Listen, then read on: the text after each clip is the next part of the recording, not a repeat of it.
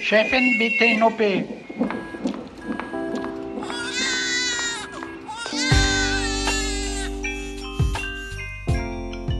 Hallo und herzlich willkommen zum Güncast, der unzensierten Sprechstunde.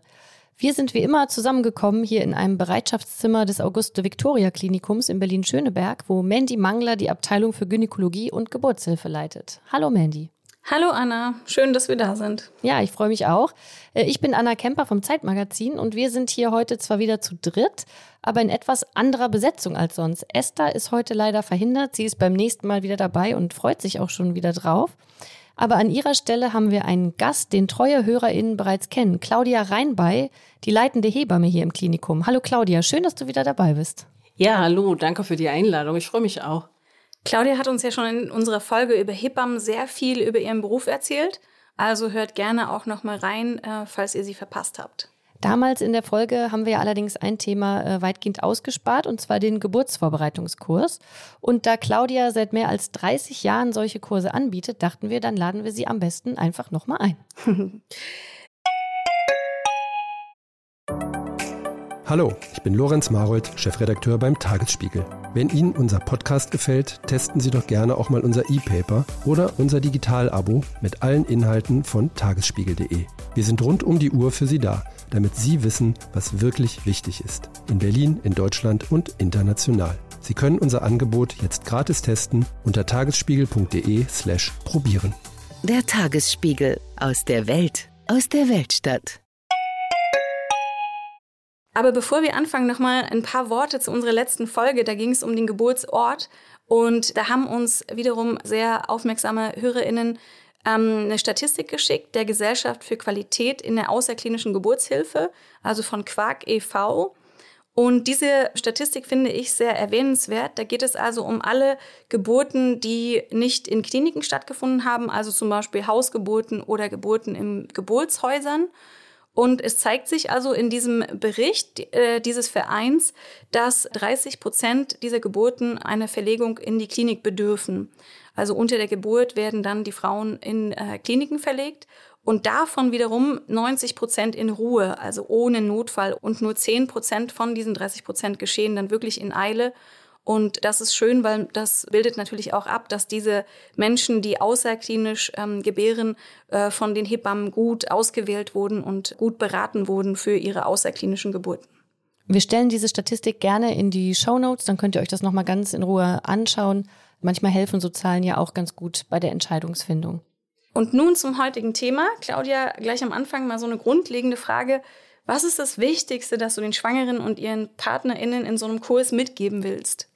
Mm, ich möchte den Paaren gerne Sicherheit geben, dass mhm. sie wissen, wann sie losgehen und dass sie nicht überrascht werden, wenn sie im Kreissaal ankommen. Und ich merke immer, dass alle aufgeregt sind, wenn äh, sie bei uns ankommen und dann sehr schnell die Schultern fallen lassen, wenn sie merken, ah, das kommt mir bekannt vor, das hat sie gesagt. Mhm.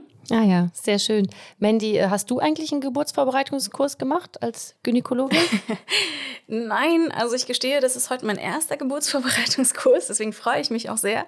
Ähm, und ich habe ähm, heute was mitgebracht, ähm, Anna, für dich und mich, damit wir auch uns gut einstimmen auf oh, das sehr Thema. Schön. Geschenke vorab, das finde ich am allerschönsten. Oh, das ist ein äh, sehr schweres Kissen oder was ist das? Ja, das muss man auch anziehen, damit wir, also ich dachte, wir müssen uns in diese Situation noch besser hineinfühlen. Und genau. Es ist ein künstlicher Schwangerschaftsbauch, wenn ich das richtig sehe. Ja. Den ziehen wir jetzt mal an. Der ist irgendwie so zwei Kilo. Also welche Woche wäre das ungefähr, Claudia? Ich muss mal sehen, wie das dann gleich aussieht. Also ihr seid jetzt schon auf jeden Fall für einen Geburtsvorbereitungskurs, sieht der fast schon aus wie 28. Woche. Also passt es? Ja, das passt, ja? genau. Okay. Ah, sehr schön. Ich fühle mich auch gleich Ganz schwanger. Mit Bauchnabel. Sehr schön, ist eigentlich ganz gemütlich. Ähm, Wärmt so ein bisschen, ne? Ja, obwohl das ist ja so kühles Silikon da drin. Noch finde ich es eigentlich ganz erfrischend. Also ich habe damals einen sehr kurzen Kurs gemacht. Das war, glaube ich, ein vier- oder fünfstündiger Kompaktkurs. Ich weiß gar nicht mehr so genau warum, aber im Nachhinein denke ich manchmal, vielleicht wäre etwas ausführlicher doch besser gewesen. Claudia, fangen wir mal vorn an. Was für Kurse, also für wen, in welcher Kombination bietest du eigentlich an? Sind das unterschiedliche Kurse? Mm, hier im Haus haben wir unterschiedliche Kurse, aber jede Hebamme hat so ihr Spezialgebiet. Ich liebe Paarkurse sehr. Es gibt aber auch Hebammen, die bieten reine Frauenkurse an. Das ist mehr so eine Geschmacksfrage, äh, was man möchte. Wir haben Kurse, die über mehrere Wochen gehen. Früher hatte ich sieben Wochen. Das war dann ein bisschen schwer zu organisieren und fünf Wochen sind auch super gut. Die haben den Vorteil, dass es dann äh, mit der Schwangerschaft sozusagen wächst und die Fragen kommen und anders als beim Wochenendkurs, wo alles an einem Wochenende erarbeitet wird und dann aber erst die Fragen kommen, wenn man fünf Wochen weiter ist. Beides hat so seine Vorteile und äh, ist manchmal organisatorisch begründet, warum welche Frau welchen Kurs wählt. Aber was meinst du damit, dass das so mitgeht? Also was heißt, das wächst mit? Ah, ähm, ich meine damit, wenn eine Frau den Kurs startet in der 30. Schwangerschaftswoche und er geht über fünf Wochen, dann hat sie in der 35. Woche doch schon relativ klare Vorstellungen, äh, wann der errechnete Termin ist, wie das, äh, dass es keine Frühgeburt mehr ist. Sie hat viele Kindsbewegungen und sie kann sich schon viel mehr vorstellen, was jetzt äh, unter der Geburt auf sie zukommt. Und die Fragen sind dann anders, als wenn man den Kurs äh, an einem Wochenende in der 30. Woche mhm. macht. Ja, verstehe. Dein Kurs, der ist ja in Themen gegliedert. Wir haben ja vorab schon mal äh, telefoniert und du hast mir das ein bisschen erzählt, aber lass uns die doch mal durchgehen, um so eine Übersicht zu bekommen. Also am ersten Termin, klar, da lernt sich ja diese Gruppe, mit der du das machst, kennen. Aber was steht denn da auf dem Programm? Also womit fängst du an? Mm, ich mache immer erstmal ein Kontrastprogramm für den Tag. Jeder kommt ja mit einem unterschiedlichen Energiehaushalt an. Äh, es sind die Paare, der eine hat ganz viel gearbeitet, die andere hatte den ganzen Tag schon frei oder umgedreht. Und ich mache erstmal zum Kontrast eine Entspannungsübung. Dann sind alle etwas irritiert, weil wir haben uns noch nicht vorgestellt, wir kennen uns noch mhm. nicht. Äh, aber das zeigt sehr schnell, dass Entspannung ein wichtiger Punkt in der Geburtshilfe ist. Und das ist so ein Icebreaker erstmal, weil man dann äh, sich wundert, was soll das denn? Das thematisiere ich denn auch. Ich habe ähm, gerade heute interessante Sachen über das Gehirn gelesen und da ist mir nochmal klar geworden, dass unsere Großhirnrinde, also die Neokortex, sehr für unser tägliches Leben und äh, alles äh, verantwortlich ist. Und dass es idealerweise so ist unter der Geburt, dass sie wenig aktiviert ist und dass wir also die Aktivierung, die Nervale mehr aus tiefer liegenden Gehirnarealen bekommen. Das bedeutet, ähm, dass im Prinzip, was du gesagt hast, so ähnlich, dass man je mehr Entspannung und je weniger also Neokortex, Alltagsgeschehen und so weiter, desto besser kann man auch ähm, sich auf die Geburt einlassen und sich auf so die relevanten Fakten konzentrieren. Also ich habe mir Geburtsvorbereitungskurs so vorgestellt, wir liegen alle irgendwie auf dem Boden und ähm, machen Übungen, entspannen uns und es ist total schön. Genau, ich starte auch immer tatsächlich erst mit einer Entspannungsübung, die heißt den Tag Revue passieren lassen und fange eben an dem Morgen an.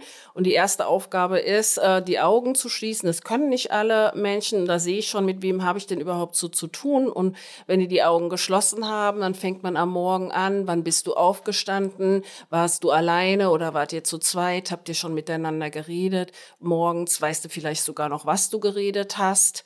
Dann muss ich immer entsprechende Pausen lassen und arbeite mich durch den ganzen Tag durch und erfrage auch, wie sich die Person gefühlt hat. Und das äh, endet natürlich in der Übung. Was hast du gedacht, als du in den Raum reingetreten bist, als du mich als Hebamme gesehen hast? Und wie fühlst du dich jetzt? Lass dich noch mal wissen. Ist es einfach nur Neugierde? Was bringt der Abend? Oder ist es noch ein Schritt weiter Richtung Geburtstermin? Oder alles zusammen und dann äh, noch mal tief durchatmen. Hallo wach und dann sieht man, jetzt kommen alle hm. mit demselben Grundstimmung an.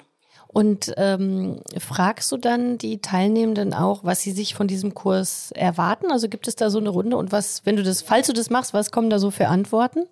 Ja, das ist nach der Vorstellungsrunde äh, eigentlich schon das Erste, dass wir so ein Kurskonzept einmal durchsprechen, auch weil ich hören möchte, was äh, die Erwartungen sind. Äh, früher hieß es ja Schwangerschaftsgymnastik und mit diesem Anspruch kommen manche Paare auch hin und merken dann, es ist, äh, geht nicht um Gymnastik, aber nicht, weil ich Gymnastik ablehne. Und deswegen ist Gymnastik und Sport generell schon Thema. Was tut gut, was darf man, was darf man nicht. Aber es ist kein Gymnastikkurs, weil es die äh, Zeit rauben würde. Es geht mehr um, äh, um Wissen, um Atmung, um Entspannung und immer wieder Input an äh, den klassischen Fragen, wann gehe ich eigentlich los. Mhm. Und was genau ist jetzt das Thema dann von diesem ersten Abend? Also welche Infos gibst du den Teilnehmenden mit? Das Wichtigste ist eigentlich wegzukommen von dem Bauch. Die Schwangeren sind alle ganz stolz von ihrem Bauch. Und jetzt geht's aber Richtung Becken und auch Beckenausgang. Wie kommt das Kind durch dieses Becken raus? Und dann geht es eben um das Becken und Geburtsmechanik. Ich liebe Geburtsmechanik und zeige immer, wie das Kind sich da drehen muss, weil dann sehr schnell klar wird, das kann gar nicht ganz schnell. Wie zeigst gehen. du das denn? Ich zeige, ich habe eine Puppe und ein ähm, knöchernes Becken. Mhm. Und das in, in, in realer in Größe. realer so, Größe, ah, ja. genau. Und in realer Größe ist es gar nicht so groß, wie sich manchmal Ja. die äh, Paare das vorstellen. Ja, leider Und- nicht. Und, Ja. da, und dann äh, sieht man schon, warum das nicht ganz, ganz schnell geht und seine Zeit braucht und es Millimeterarbeit ist. Und ich kann da schon gut zeigen, wie äh, bei einem Regen, den ich ausziehen möchte, ich auch nicht mit Kraft dran ziehe, sondern drehe und bewege, Mhm. damit der gut rausgeht. Und so muss es eben auch sein. Da kommen wir schon relativ schnell zu Becken, Beckenboden und später in anderen Stunden dann eben auch zu aufrechten Positionen. Mhm. Nochmal ganz kurz eine Frage. Wie viele Menschen sind da häufig so da? Die Kurse, äh, die Hebammen anbieten, richten sich immer nach der Raumgröße. Man darf zehn Schwangere sozusagen in einem Kurs haben. So ist es von der Krankenkasse vorgesehen, plus Begleitperson. Hier in meinem Raum war vor Coronas eben sechs Paare. Jetzt in Corona ist es anders aufgeteilt, dann sind es nur noch vier Paare. Oder man macht es über Zoom. Aber im äh, Live sind es eben im Moment vier Paare etwa. Diese Aufklärung, die du da machst, also wenn du zeigst, wie dieses Kind eben, also du zeigst es ja dann sehr real praktisch durch dieses Becken durch muss, schafft diese Aufklärung über den Geburtsprozess, hast du das Gefühl eher Beruhigung oder kann das auch Angst machen? Na, erstmal ist es nur eine Versachlichung eigentlich weg von diesem Bauch hin zu dem Becken. Und das Selbstvertrauen gibt es dann durch die Übung, die ich dann mit Beckenbodenübung gezielt mache. Und da fängt es dann auch schon an, dass wenn das ein Kurs ist, der mit Männern auch ist, wo Männer dann schon überlegen, habe ich überhaupt einen Beckenboden oder haben das nur Frauen?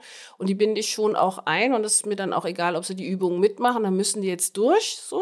Aber äh, es ist eine sehr wichtige Übung, äh, sich den Beckenboden bewusst zu machen. Nicht für die Schwangerschaft und schon nicht zum Trainieren, aber sehr wohl, um zu wissen, da soll's raus, um eine Vorstellung davon zu kriegen. Und durch die Atmung, die man dann schon kombiniert, bekommen die Frauen, merkt man auch schon innerhalb den zwei Stunden so ein Selbstvertrauen oder ein Gefühl für ihren Körper.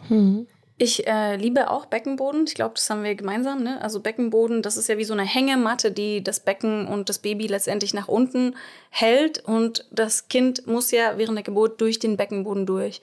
Und ich glaube, deswegen ne, ist es Ja. auch so wichtig, diesen Beckenboden ja, ähm, identifizieren zu können, spüren zu können und vielleicht auch ansteuern zu können. Ja, genau. Gibst du dann den Schwangeren auch äh, Hausaufgaben mit? Wenn du Beckenbodentraining mit ihnen so ein bisschen gemacht hast? Oder? Ja, tatsächlich schon. Und äh, das ist auch eine Erfahrung aus meiner Ausbildungszeit. Damals hat eine sehr bekannte Geburtsvorbereiterin, Elsbeth von Ster, die war schon eine ganz ältere Dame und wir dachten, wir sind so coole, aufgeklärte Berliner hier. Und äh, die hat dann gesagt, ja, da müssen Sie mal heute Abend Ihren Partner beglücken und gucken, ob er merkt, wenn Sie den Beckenboden anspannen. Und ich habe damals nur gedacht, alte Damen können gut Streuselkuchen backen, wie meine Oma. Und wir waren dann etwas verschämt, äh, aber dann merken die, über was wir reden. Und äh, Geburtsprozess ist sehr intim und man äh, schluckt erstmal, wie offen da geredet wird. Aber ich äh, mache da natürlich auch kleine Scherze, äh, dass wir Hebammen sowieso den Paaren ansehen, dass sie es schon mal miteinander gemacht haben, sonst wäre sie jetzt nicht schwanger. Und dann lachen alle und dann äh, können die damit auch umgehen. Ach ja, du beziehst ja die PartnerInnen eben auch ganz bewusst mit ein. Ich hatte damals bei dem Kurs, den ich gemacht habe, das Gefühl, dass der Kurs für die Partnerin überspitzt gesagt fast wichtiger ist als für die Schwangere. Wie siehst du das? Ja, das glaube ich auch. Oft fragen ja auch die äh, Frauen, mein Mann kann nicht mitkommen, ist das schlimm? Nein, schlimm ist das natürlich nicht. Man macht es, wie man das als Paar gerne möchte. Aber ich merke, dass die Frauen es immer betonen und genießen, während sie ja immer äh, Kindsbewegung haben und äh, das äh, Kind sozusagen am Tag ständig äh, zu fühlen ist, dass der Partner oft immer mal darauf hingestoßen werden muss, übrigens, wir sind wieder eine Woche weiter, bald kommt das Baby. Und da hilft der Kurs einfach, um sich das so bewusster zu machen, ja? Genau, sie äh, sagen dann, ja, wir wollen die Wickelkommode aufbauen und nach einer Woche merken, sie haben gar nichts gemacht und äh, tauschen sich dann auch aus und äh, kommen dem einen Schritt näher und merken, oh, es wird konkreter, mhm. ich kann jetzt nicht mehr so tun, als wäre das nicht. Und äh, insbesondere ist meistens, ich hatte früher immer acht Paare im Kurs und irgendwann hat vielleicht eine schon ihr Kind bekommen und spätestens dann merken alle, ups, äh, es wird, die haben schon das Baby, äh, jetzt wird es doch mal Zeit, dieses mhm. oder jenes vorzubereiten. Vielleicht ähm, ist es ja auch so als, als Partnerin so, dass man jetzt vielleicht auch gar nicht so weiß, was ist denn jetzt mein Beitrag unter der Geburt oder am Ende dann der Schwangerschaft. Und dass es das vielleicht auch nochmal viel besser verdeutlicht, was kann ich tun, wo liegen meine eigenen Ermächtigung auf dem Gebiet, wo, ja, wo kann ich ähm, was beitragen, was dann doch essentiell wichtig ist unter der Geburt. Und das ist ja. Ja, genau. Das ist, äh, deswegen gibt es etliche Paarübungen und natürlich nicht nur, äh, wo man mal atmet, das ist ja eher ein bisschen lustig dann zusammen, aber richtig konkret Übungen, wenn die Frau in der, in der Position ist, was mögen die meisten Frauen und es weiterhin die Frau die Bestimmerin bleibt. Man kann den besten Masseur als Partner haben äh, und wenn es der Frau gerade nicht gefällt, gefällt es ihr halt nicht. Hm. Und äh, mhm. da muss man, also es hat was mit Geben und Nehmen zu tun. Und da gibt es ein paar Übungen, um das auch zu empfangen. Da gehören zwei dazu. Jemand, der das mit Liebe macht. Und manchmal sieht man bei diesen Massageübungen, dass der Mann schnell, schnell, schnell macht und da so ein bisschen huddelt.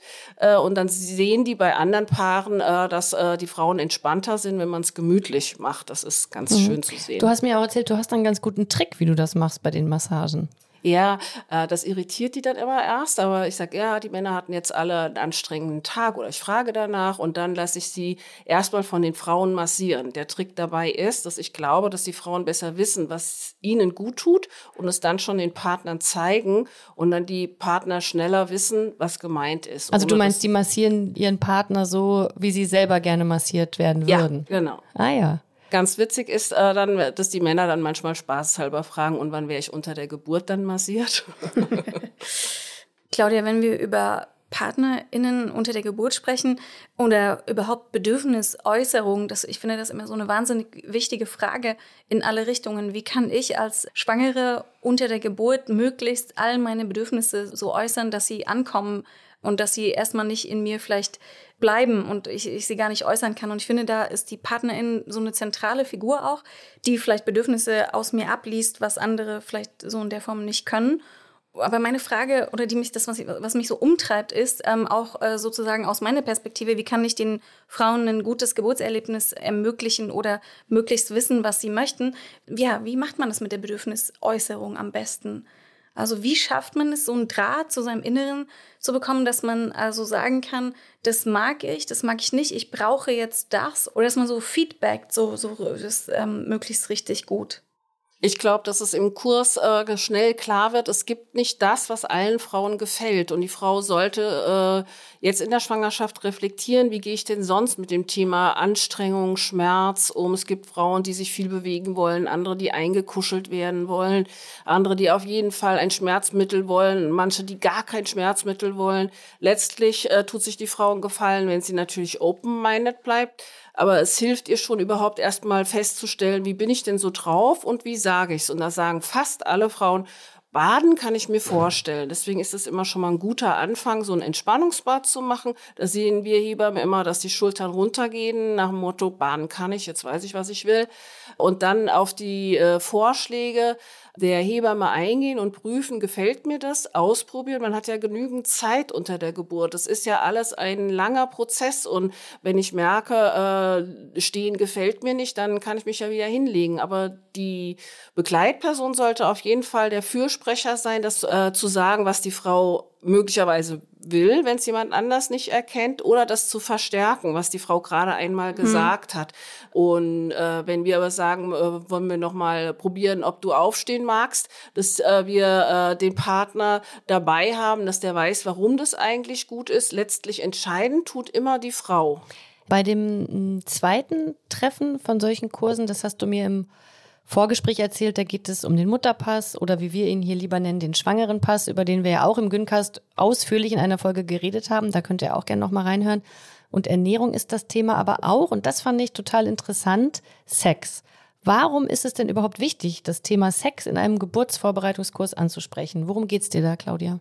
Das ist ganz interessant, weil äh, die Frauen manchmal sagen, dass sie sich hässlich fühlen oder äh, der Partner den Bauch vielleicht gar nicht mag und sie aber gerne möchten, dass der den nochmal einölen soll. Und ich mache ganz gerne so eine Frauen- und äh, Männergruppe, wenn es äh, ein Paarkurs äh, mit Männern und Frauen ist. Und dann kriegen die Männer die Aufgabe, auch mal zu sagen, was ihnen in der Schwangerschaft nicht gefällt und die Frauen zu sagen, was sie sich noch mehr wünschen. Und dann merken die Frauen schon, dass sie alle unterschiedlich sind. Die eine möchte gerne mehr Sex und sagt aber, der Partner hat Angst davor, vor Verletzungen vom Kind.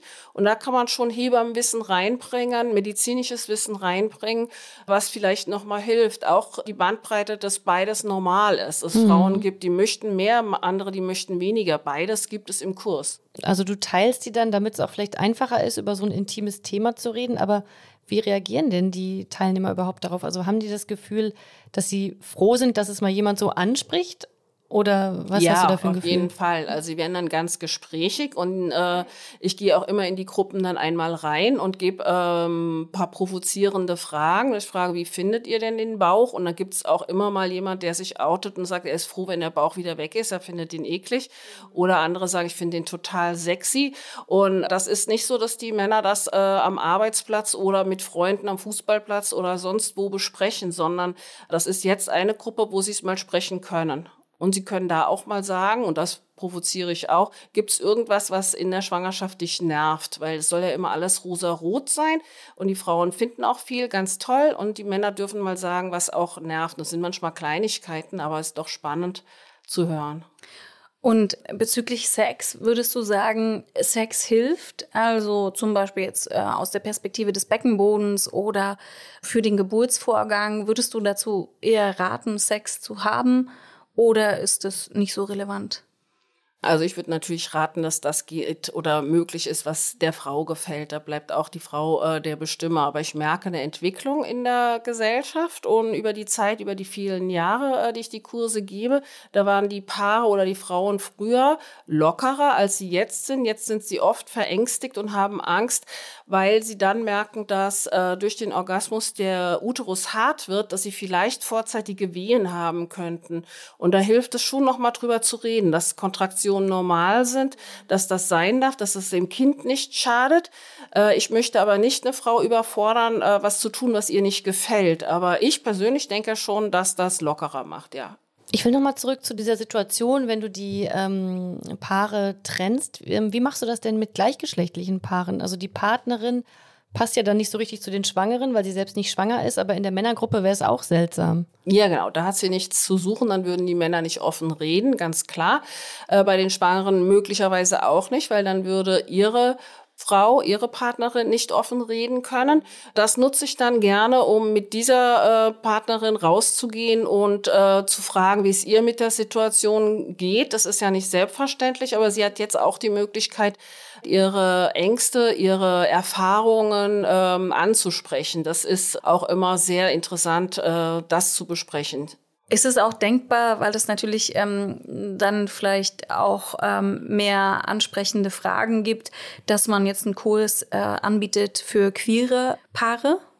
Ja, kann sein, dass wir den hier jetzt nicht dann gefüllt bekommen, aber das gibt es in Berlin auf jeden Fall äh, und die ähm, haben dann auch manchmal noch mal ganz besondere Fragen, die mehr ähm, auf dieses Paar dann passt. Hier ist es immer den Paaren wichtig, wenn sie hier das Kind kriegen wollen, zu gucken, wie wir damit umgehen. Und da ist eben äh, das Team recht offen, weil das auch beim Kongress, bei Fortbildungen Thema ist. Und äh, ich, wir leben hier in Schöneberg und es ist äh, in keinster Weise im Kreissaal überhaupt äh, besonderes Thema. Ja. Ah ja, ja, ist interessant. Klar, ist dann die Entscheidung, wenn ich natürlich so einen Kurs dann da machen möchte, wo ich auch gebäre, dann hilft es natürlich, weil ich dann schon die ganzen Gegebenheiten kenne. Ja, die, eigentlich ist es äh, fast egal, weil die Kurse immer ähnlich aufgebaut sind und das ist äh, ein Empfinden, ob man lieber in der gleichen mhm. Gruppe äh, den Kurs machen möchte. Äh, wichtig ist immer uns Hebammen allgemein, egal wo der Kurs stattfindet, das Signal zu geben, so wie du bist, ist es völlig okay. Wenn ich jetzt nicht das Glück habe, in einem Kurs zu sitzen, wo Sex Thema ist, was würdest du den Paaren empfehlen, Worüber sollten Sie sprechen und wie sollten Sie das ansprechen? Wichtig ist es äh, anzusprechen, wenn es ein Risiko gibt, wegen der Frühgeburtlichkeit, weil die Frau schon Frühgeburten hatte oder irgendwelche Tendenzen dazu sind, dann ist die Beratung tatsächlich anders, wird aber dann auch von den Gynäkologen in den äh, Praxen vorgenommen. Wenn in der Schwangerschaft alles äh, stabil ist, dann sollte man als Paar drüber reden, über die Vorstellungen, die Ängste. Manchmal sagen die Männer, sie haben das Gefühl, da ist ein Spion, der da ist. Und da ist es ganz wichtig, drüber zu reden, denn es hört nicht auf durch die Geburt. Sie denken, dass es so aufhört, aber da gibt's auch Kinder, die im passenden und unpassenden Moment dann Wäh schreien. Das mhm. bleibt so erhalten. Du hast ja eben schon gesagt, dass du das Gefühl hast oder dass du aus den Kursen gemerkt hast, dass sich der Umgang mit dem Thema Sex in der Schwangerschaft ein bisschen geändert hat, also dass das durchaus mit mehr Ängsten verbunden ist. Ist es grundsätzlich so, dass du da heute bei den Schwangeren und auch ihren Partnern mehr Ängste spürst als früher? Ja, dieses Internet ist ja Fluch und Segen und wir haben viel mehr Erfahrung und ich glaube auch, dass das ganz wichtig ist. Es gab äh, früher äh, Frauen, die sind äh, besorgt in die Geburt reingegangen, weil sie so gar nicht wussten und nicht aufgeklärt waren. Das haben wir heute nicht mehr. Aber die äh, Paare sind äh, in Sorge, dass das Kind gesund ist dass ähm, äh, es vielleicht ein Kaiserschnitt wird und da hilft es aber gut sortiert zu werden, dass es ja auch ein Segen ist, zum Beispiel einen Kaiserschnitt machen zu können. Es gibt auch Länder, wo man es nicht machen kann. Und dann mag das nicht den Vorstellungen genau entsprochen haben, aber wenn das Kind ein Jahr ist, ist es auch egal, wie es geboren ist mhm. Ich weiß noch, dass äh, je näher die Geburt rückte, dass ich plötzlich das Gefühl hatte, dass ich überall wirklich nur noch so Horrorgeschichten über Geburten gelesen und gesehen habe. Musst du auch viele solcher Geschichten aus dem Weg räumen und wie nimmst du den Schwangeren solche Ängste? Ja, da frage ich häufiger mal zwischendurch nach, weil das ist, glaube ich, ein ganz normaler Filter, dass man auf einmal nur noch das hört, äh, was einen selbst auch ängstigt und man, selbst wenn es im Restaurant ist, am Nebentisch. Es wird einem ja oft auch ungefragt erzählt einfach, ja. weil es ist ja sehr ja. offensichtlich, dass man da was genau. mit sich rumträgt. Genau. Und dann wird das gerne preisgegeben, so die schlimmsten Geschichten, die man mal so gehört hat. Genau. Ja, ist interessant, dass man das so tut, ne? Dass ja. man immer so diese Horrorgeschichten und nicht vielleicht schöne, bestärkende Geschichten weitergibt, Absolut.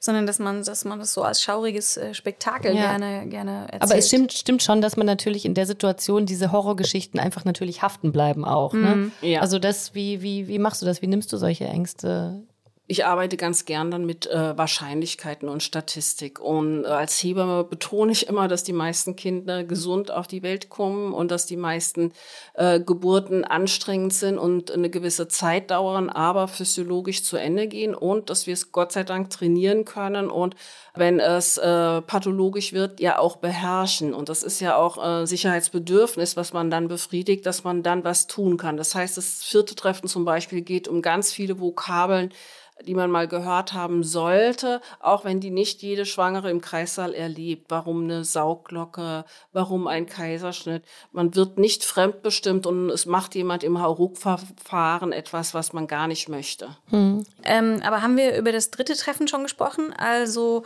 beim dritten Treffen geht es um die praktische Vorbereitung auf die Geburt, sagtest du, und das ist ein wichtiges Thema, die Atmung. Warum ist Atmung wichtig und was sagst du da den äh, Schwangeren und ihren Begleitungen? Ja, das erarbeiten wir als Gruppe dann meistens zusammen, denn Sportler haben da schon sich mehr mit auseinandergesetzt oder Menschen, die viele Reden halten, die wissen auch, warum die Atmung wichtig ist. Das ist zum Beispiel wie ein roter Faden einen Halt geben kann. Bei Sportlern ist es äh, tatsächlich die Sauerstoffversorgung der Muskulatur. Und das ist ja auch in der äh, Geburtshilfe so, wenn die Frau äh, gut atmet, dass es tatsächlich weniger wehtut, der Schmerzempfinden anders ist. Es geht aber natürlich auch um das Baby. Man kann mit der Atmung äh, die Herztonfrequenz oder die Versorgung des Babys äh, beeinflussen. Das merken wir auch, wenn äh, die Frau im Kreislauf liegt und äh, die Herztöne nicht so optimal sind und die Frau in den Bauch atmen kann, dass gleich eine Entlastung reinkommt. Das heißt, sehr wichtig, dass die Frau einfach kapiert, sie muss jetzt nicht ganz viele Atemtechniken lernen, sondern sich in ihrer Atmung bewusster werden. Wie atme ich denn sonst? Und da ein bisschen Übung drin kriegen und wissen, dass es wichtig ist, was sie damit ihrem Kind gut tun kann. Ich erinnere mich noch total gut, dass im äh, Plattenschrank meiner Eltern viele Jahre so eine Schallplatte, die muss aus den späten 70er Jahren gewesen sein, als äh, meine Brüder und ich geboren wurden. Und diese Schallplatte, das war, ich glaube, die hieß Schwangerschaftsgymnastik.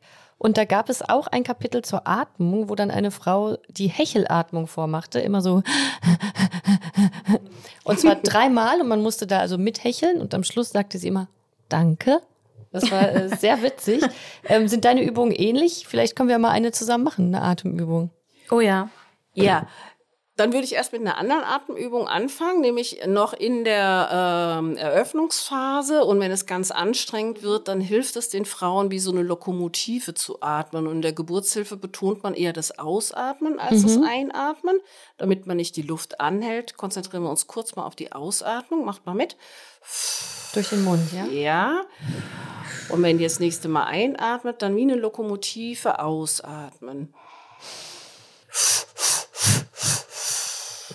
Durch die Nase ein durch die Nase durch die Nase ein, ein durch, durch, den, Mund, Mund aus. aus. Das ist sowieso für viele. Ähm, ähm, Beim Yoga auch so, oder? Das ist für viele Dinge hilfreich, wenn man Angst hat oder so. Durch genau. die Nase ein und, und, durch den Mund aus. Ne? Ja, und in der Geburtshilfe sagen wir Hebammen immer noch, dass ein offener Mund ein offener Muttermund ist. Das mhm. kann man sich so vorstellen, wenn die Frau ganz sehr Angst hat und den Mund zusammenkneift, dann ist die ganze Frau zusammengekniffen und dann kann sie nicht locker lassen. Und daher kommt das ja auch, dass äh, manche Frauen es genießen mit dem Tönen und Geräusche dazu machen und oh und mal Vokale dazu nehmen. Man macht es nicht mit einem Konsonant, es geht nicht sondern eben mit einem offenen Oh oder A. Und das muss man mal ausprobieren, weil man merkt, dass man sich am Anfang lächerlich vorkommt. Äh, und im Kreissaal ist man aber auch im Mittelpunkt. Das liegt nun mal in der Natur der Sache. Und äh, dann äh, probieren wir das aus. Und damit wir das nicht vor den Begleitpersonen oder vor den Partnern dann wie so eine Show machen, müssen die das dann auch mal kurz mitmachen. Die sollen das und, mal aushalten. Und bei der Ausatmung sozusagen, ich atme ein und mit der Ausatmung atme ich entweder wie eine Lokomotive oder, oder Vokale aus. Ja, oder wenn es ganz anstrengend wird, stellst du die erste Kerze von deinem Kind auf dem Geburtstagskuchen vor und atmest auch ein und dann, als würdest du die auspusten.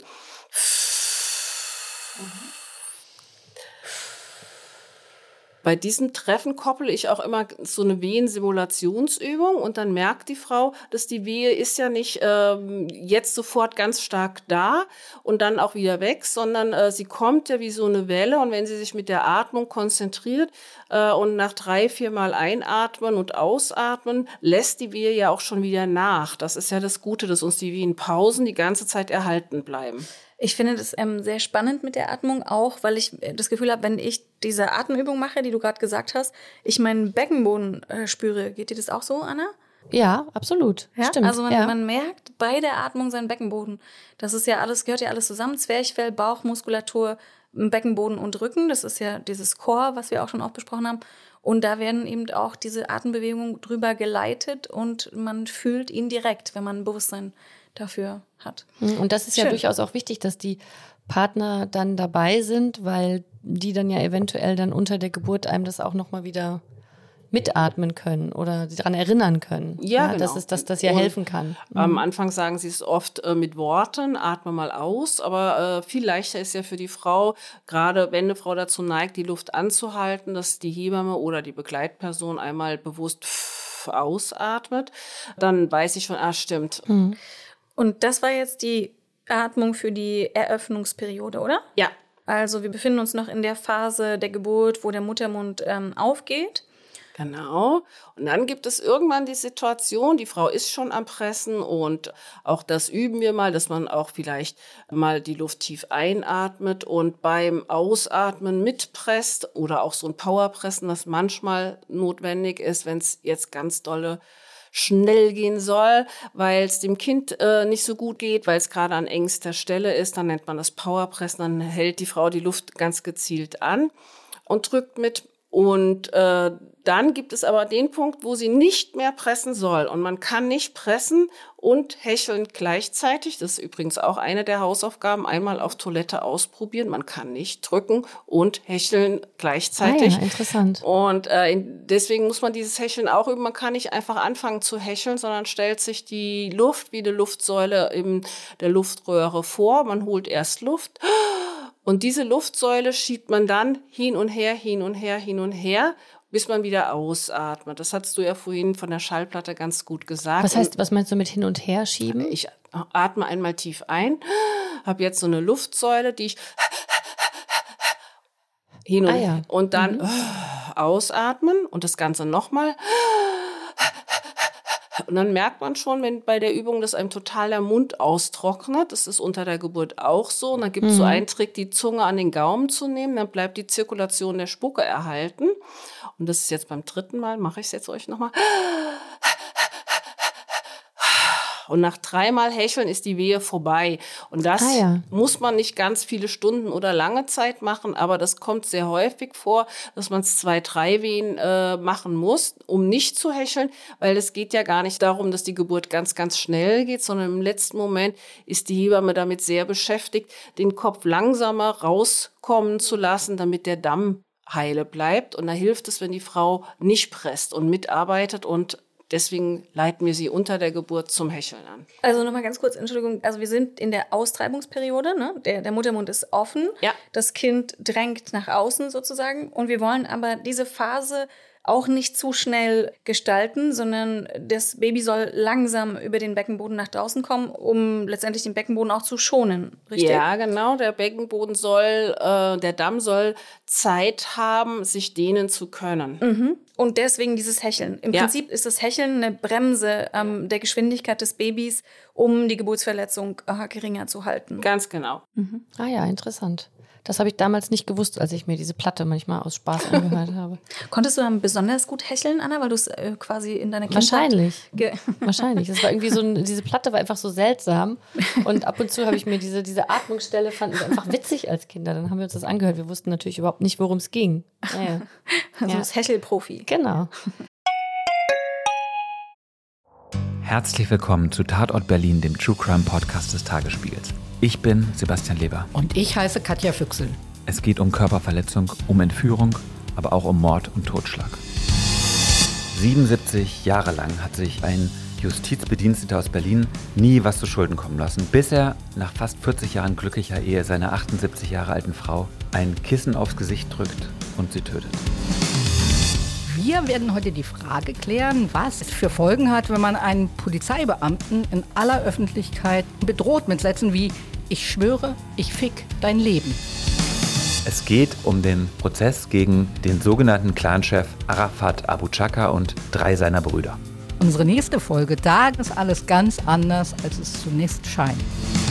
Hört rein bei Tatort Berlin, dem True Crime Podcast des Tagesspiegels. Abonniert Tatort Berlin jetzt, um keine Folge zu verpassen.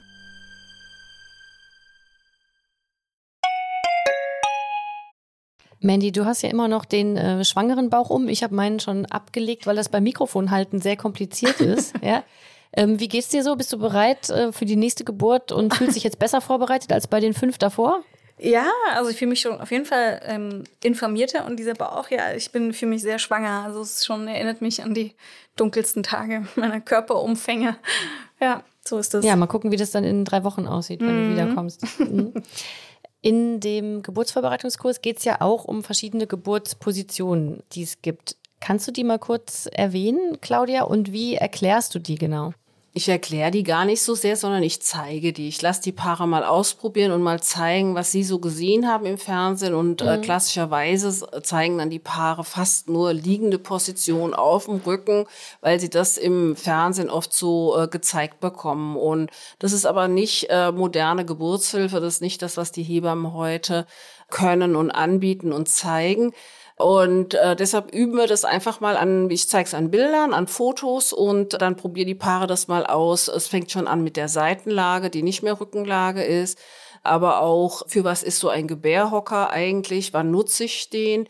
Den nutze ich nämlich nicht unter der Geburt die ganze Zeit, über viele Stunden, sondern wirklich erst zum Schluss, wenn das Baby kommt.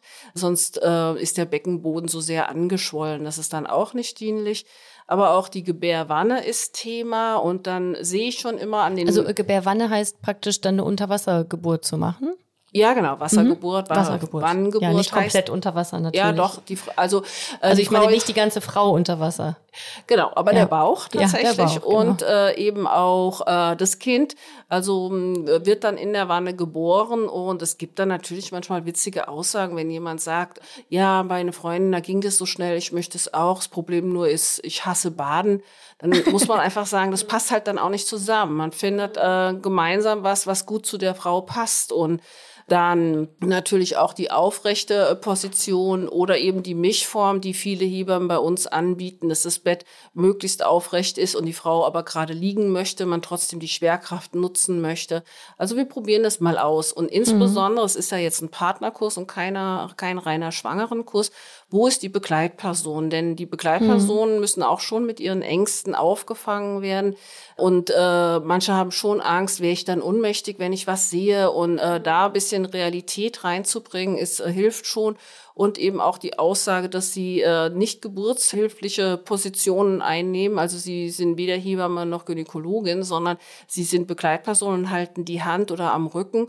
Und es hilft ihnen schon zu wissen, wo sie sein können. Mhm. Und immer die ganze Zeit sind sie die Servicestation und geben ständig der Frau wieder einen Schluck zu trinken. Ich finde interessant, wir haben ja auch an dieser B-Up-Studie teilgenommen, also die Mobilisation äh, unter der Geburt sehr ähm, untersucht hat. Und von daher wissen wir ja, dass also mobilisieren und nicht eben diese reine Rückenlage hilfreich ist. Und deswegen gibt es ja auch Elemente in so Gebärräumen, um diese Mobilität zu fördern. Und ein schönes Element ist zum Beispiel auch dieser Gebärhocker, den haben wir hier sogar von so einem Vater mal beschenkt bekommen, oder? Oder von der Familie? Oder wie war das? Ja, wie der, sieht denn der aus? Das, der ist aus Holz und ist gedrechselt. Den hat ein äh, Schreiner oder Tischler für uns extra hergestellt. Und die haben den auch mitgebracht zur Geburt und auch genutzt. Und dann durften wir den behalten. Und äh, in derselben Wirkungsweise ist auch der Hocker, der aus diesen Elementen in so festen Materialien aus ähm, Schaumstoff äh, gebildet sind. Auch da kann die Frau drauf sitzen, die Begleitperson klassischerweise hinter der Schwangeren, äh, um den Rücken ein bisschen abzustützen, dass sie sich anlehnen kann. Und dann kann sie die Schwerkraft nutzen und weiß, die Frauen wissen dann schneller, wo muss ich denn hindrücken. Sie fühlen es schneller intuitiv. Aber wo, also ist es ein ganz normaler Hocker oder wie sieht der aus?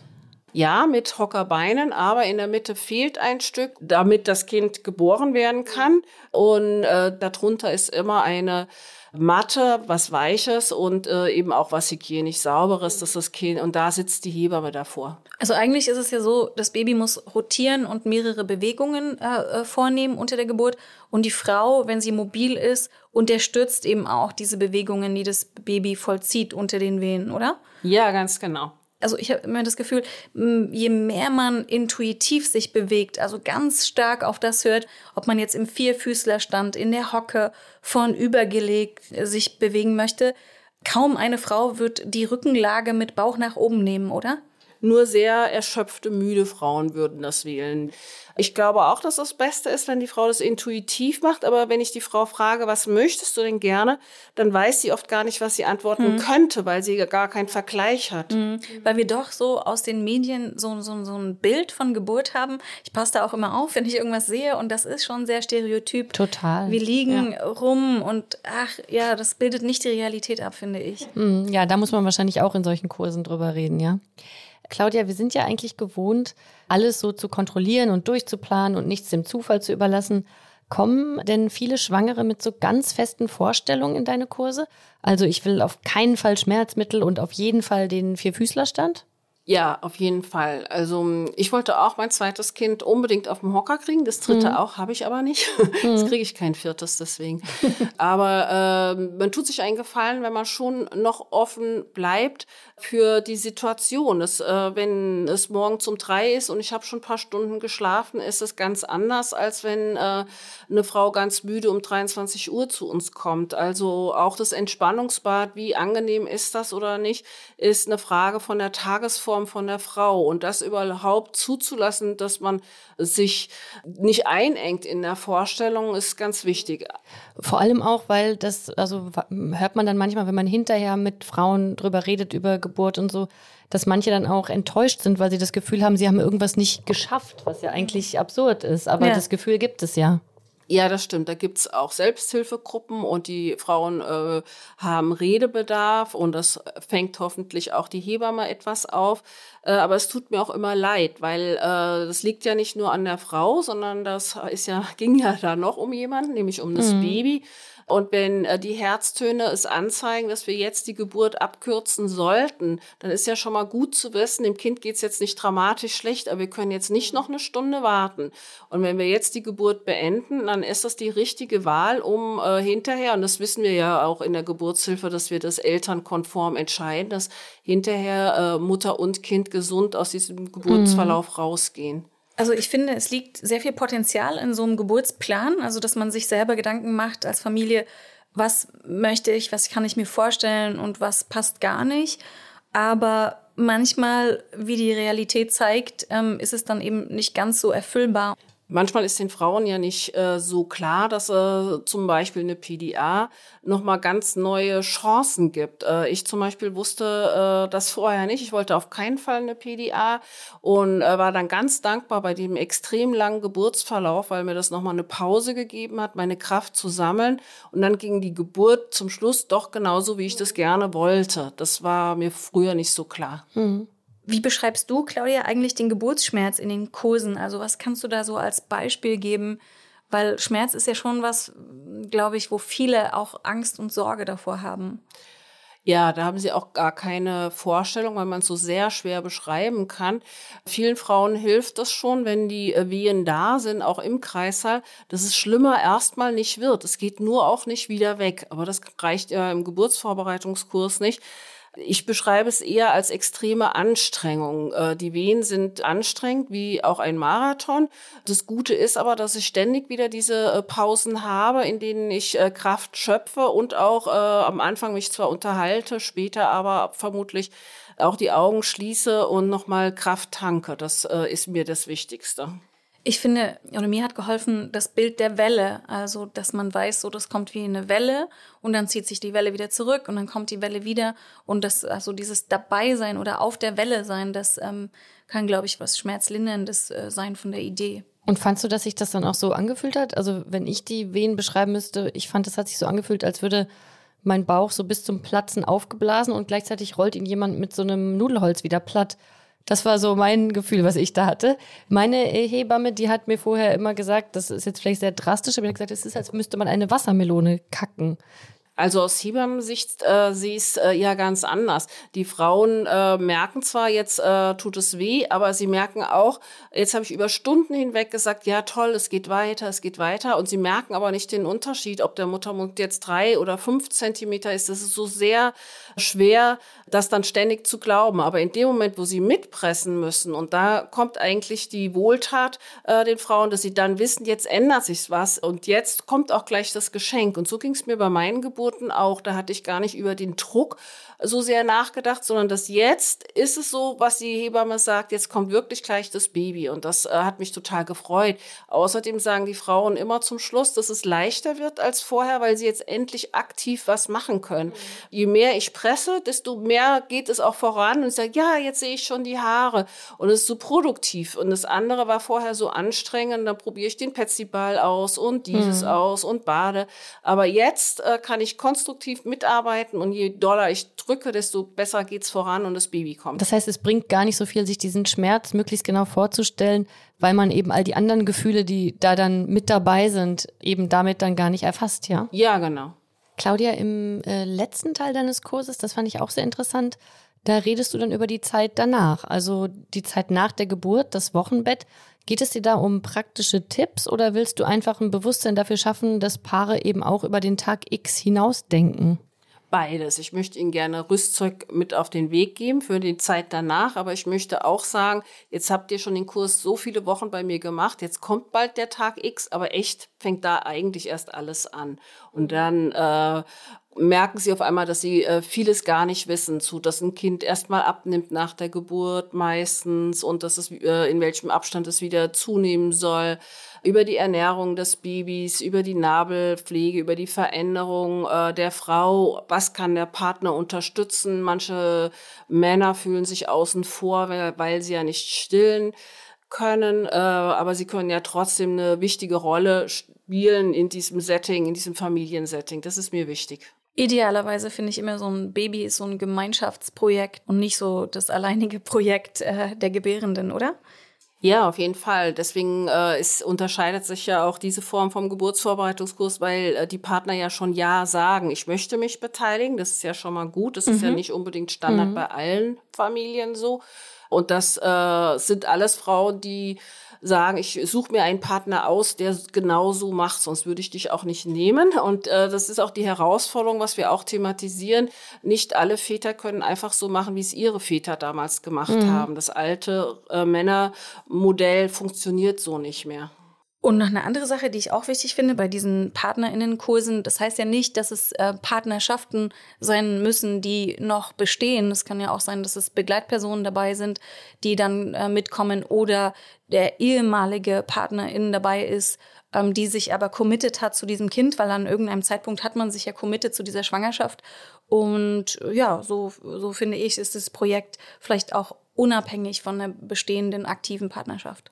Ja, ist auch wichtig, dass äh, sich äh, Männer zum Beispiel bewusst werden, möchte ich überhaupt mit oder ist vielleicht äh, jemand anders eine bessere Hilfe als ich? Das kann man ja auch thematisieren. Und äh, ich hatte jetzt im Geburtsvorbereitungskurs auch eine Adoptivmutter von der Schwangeren dabei. Auch das war eine ganz interessante Konstellation zwischen den beiden.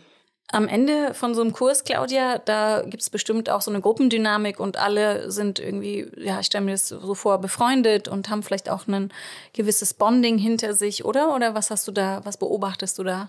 Ja, das wissen die Paare am Anfang noch gar nicht, dass das auch mit ein Ziel des Kurses ist, weil alle noch immer denken, na, ich habe ja meine Freundin, meine Arbeitskollegin.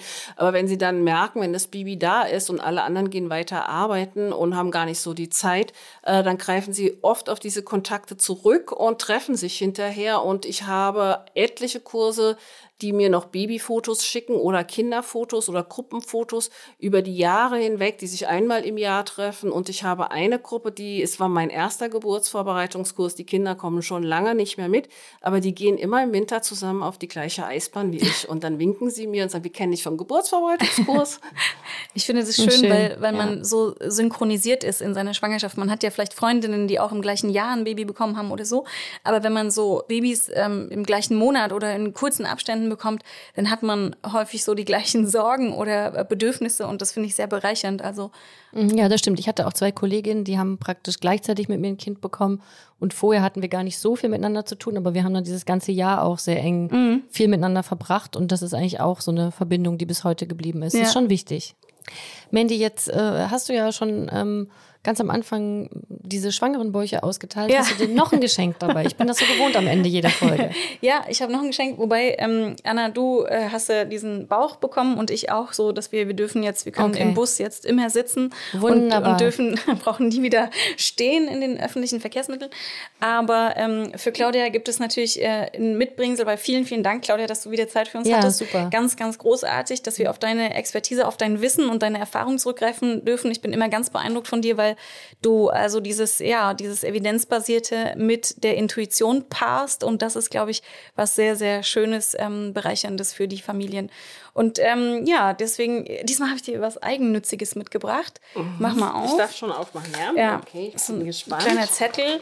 Und ich habe in einer meiner Lieblingsserien, Working Moms, da, da, wow. es, da gab es ähm, ja so ein kleinen Freizeit-Hinweis. Ähm, ja, das ist der Gutschein für Claudia Reinmeier, also für mich und Team zum Axtwerfen. Ich, boah, finde ich total Axtwerfen, spannend. Mandy, erzähl. Ja, ich will jetzt Axt werfen, seitdem ich das in dieser Serie gesehen habe. Und ähm, sehr eigennützig freue ich mich natürlich, wenn die Hebammen äh, und das Team mitkommen. Und also man geht irgendwo hin und ja, wirft und dann kriegt Äxte. man so eine Axt und dann mhm. kann man die so auf so, auf so eine Wand pfeffern. Ah, toll. stell mir das super vor. Ja, es war sehr kraftvolles. Es erinnert mich irgendwie auch an Gebären und von daher gehe ich gerne mit euch Axt werfen. Wunderbar. Ja, auch von mir ein ganz, ganz herzliches Dankeschön, liebe Claudia. Wir sehen uns ähm, hier bald wieder, auch mit unserem Aufnahmeleiter Markus Lücker. Und ich freue mich auf die nächste Folge, dann wieder in der alten Besetzung, glaube ich, mit ja, Esther. Genau. Vielen Dank an alle, vielen Dank fürs Zuhören und schickt gerne Themenvorschläge oder weitere Anekdoten, da freuen wir uns immer drauf. Danke. Danke Tschüss. auch. Ciao.